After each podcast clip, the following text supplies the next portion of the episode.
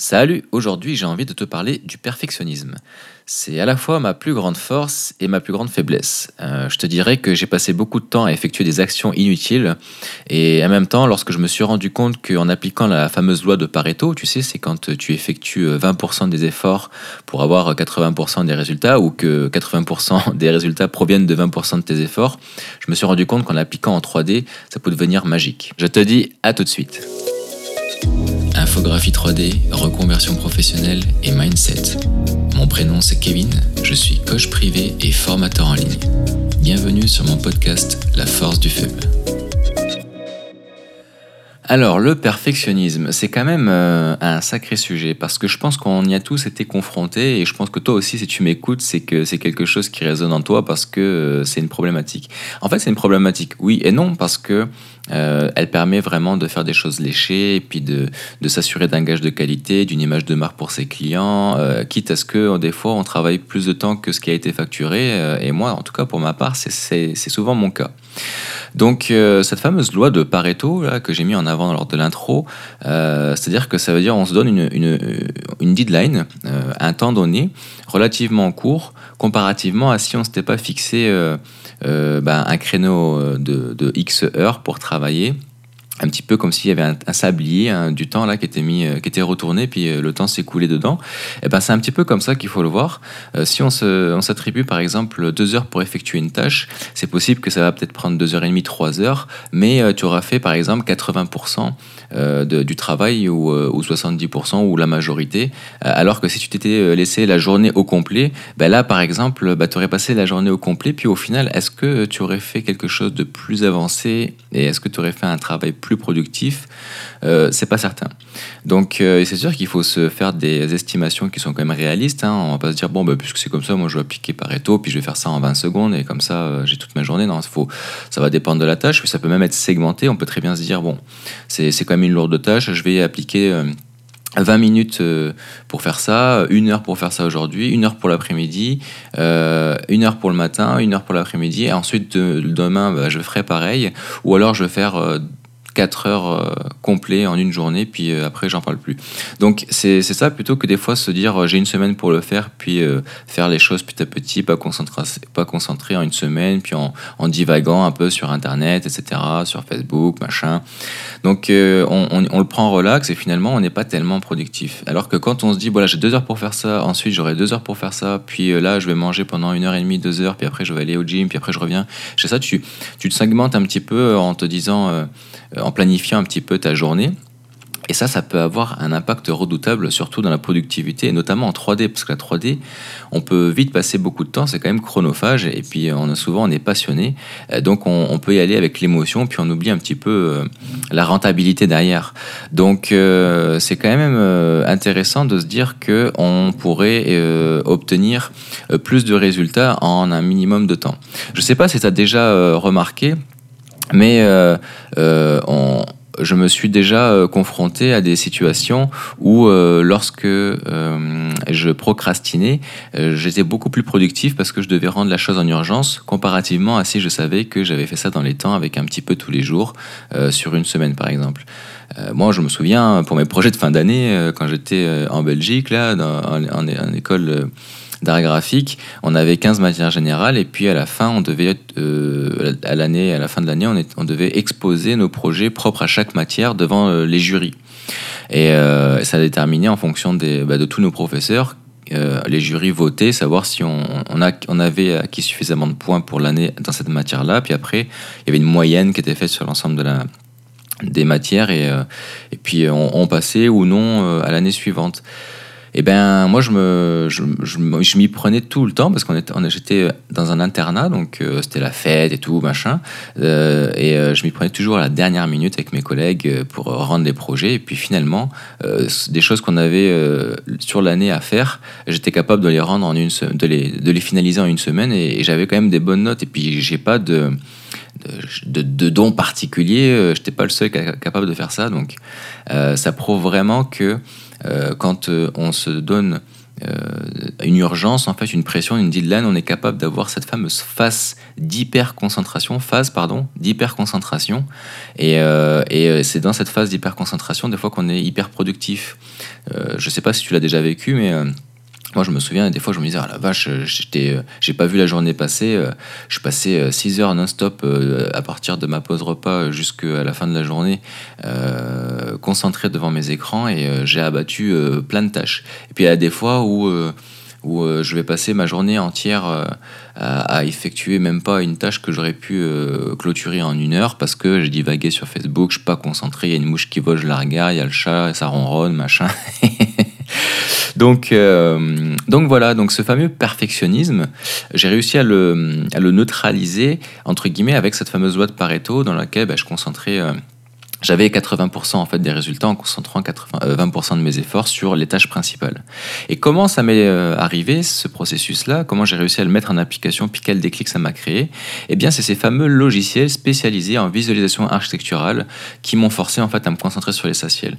Et c'est ça qui est intéressant, parce que quand on utilise Viré pour SketchUp, par exemple, Corona Render ou, euh, tous ces moteurs de rendu euh, avancés qui ont plein de paramétrages possibles, on peut aller euh, dans le détail sur la création de textures en non destructif avec les matériaux procéduraux, puis paramétrer telle affaire, puis souvent il y a beaucoup d'options dans les modeleurs comme 3ds Max ou autres, donc ça, ça implique que derrière on, peut s'attarder sur des détails puis perdre un petit peu le fil conducteur de la productivité.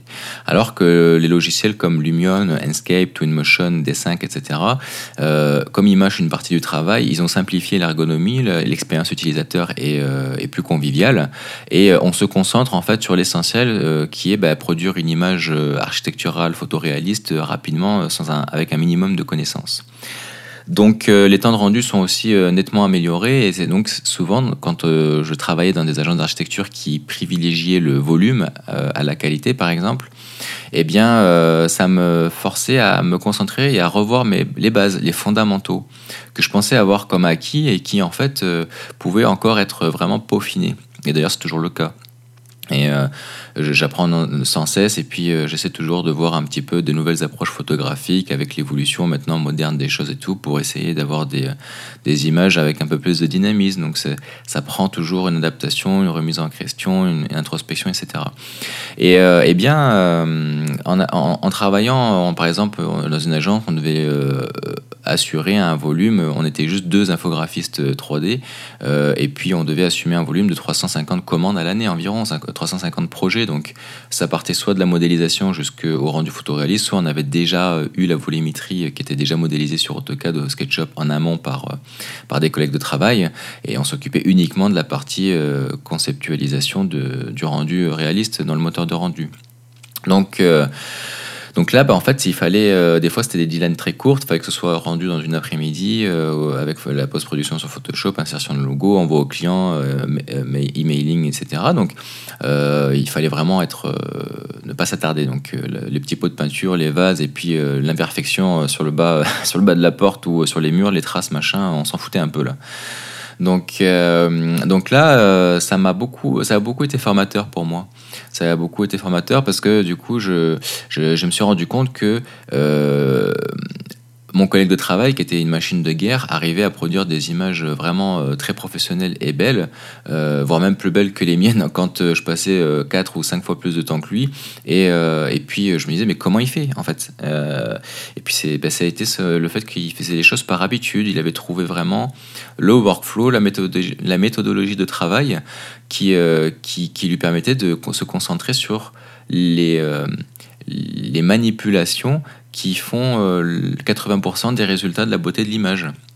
Et donc, euh, ça a été la composition de l'image, ça a été après gérer l'éclairage, et puis une fois que la composition de l'image, c'est-à-dire le positionnement de la caméra, les objets euh, avec les endroits où il y aura plus de légèreté, les endroits où il y aura plus de, de, de, densité au niveau végétation ou autre, qui, et puis la façon de concentrer le regard dans une direction, par exemple, si on veut que ce soit sur la porte d'entrée ou sur une partie de la façade de la maison, ben, on va peut-être euh, densifier un petit peu euh, le, le, pourtour de la maison euh, sur les zones qu'on veut, entre guillemets, dissimuler avec des végétations, des choses, puis éclairer un petit peu plus une zone en particulier, jouer avec des tonalités de, chaud et de froid, concentrer le chaud parce que c'est là où ça attire le regard vers l'endroit où on veut que le client ou, le spectateur, entre guillemets, se, focus.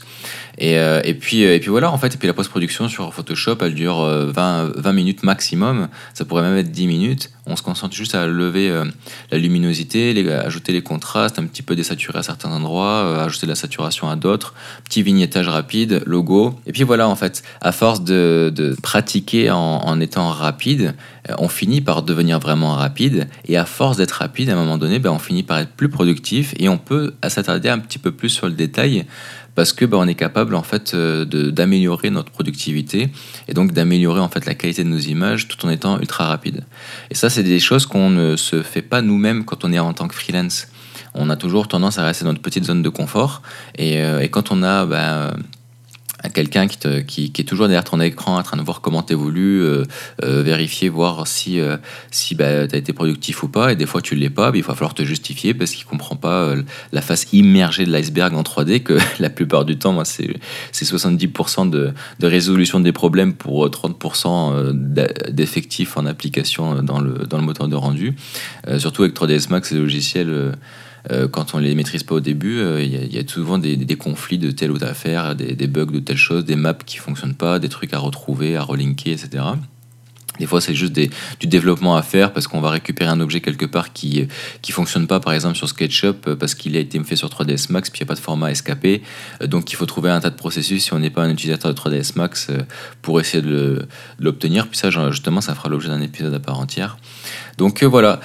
Euh, je sais pas euh, ce que tu en penses, toi. Ça serait, euh, ça serait vraiment sympa et intéressant si tu me partageais un petit peu ton expérience personnelle vis-à-vis du perfectionnisme. Est-ce que tu es du genre à t'attarder beaucoup sur les détails, comme moi j'aime faire des fois, sur les textures, etc. Puis pour te rendre compte au final que le client ne, s'en rend même pas compte, puis que c'est nous qui, qui, qui, sommes plus objectifs et qui sommes trop dans, dans, dans le truc en fait depuis trop d'heures? Euh, ou, euh, ou si tu es quand même quelqu'un qui, euh, de manière générale, arrive quand même à s'organiser rapidement puis à se concentrer sur l'essentiel. tu pourrais même m'apprendre aussi des, des, techniques et puis des méthodes d'organisation parce que de ce côté-là, moi, je suis vraiment à la ramasse. c'est d'ailleurs ma copine qui m'inspire beaucoup parce qu'elle est extrêmement organisée. Donc, je mets en place ces méthodes pour, pour m'aider au, au, quotidien. Voilà. Eh ben écoute, voilà, ça m'a fait plaisir de te, parler de ça. N'hésite pas à me laisser des étoiles. Je, pense que c'est quelque chose que je vais, un appel à l'action que je vais faire de plus en plus régulièrement parce que je vois qu'il y a beaucoup de personnes qui me font des retours sur le groupe, qui me suivent, puis ça me motive beaucoup. Mais en même temps, j'ai besoin aussi de ton aide pour m'aider dans l'algorithme de, du podcast. Et donc, plus tu vas me mettre des étoiles, il y a juste un clic à faire une fois que tu as écouté un audio, euh, ben, plus euh, en fait l'algorithme va me, me, proposer en tant que suggestion et plus je vais gagner en visibilité parce que pour l'instant, ben, je suis un petit peu, je suis un petit peu caché dans, dans tout ce flot de podcasts. Voilà. Je te dis à la prochaine. Salut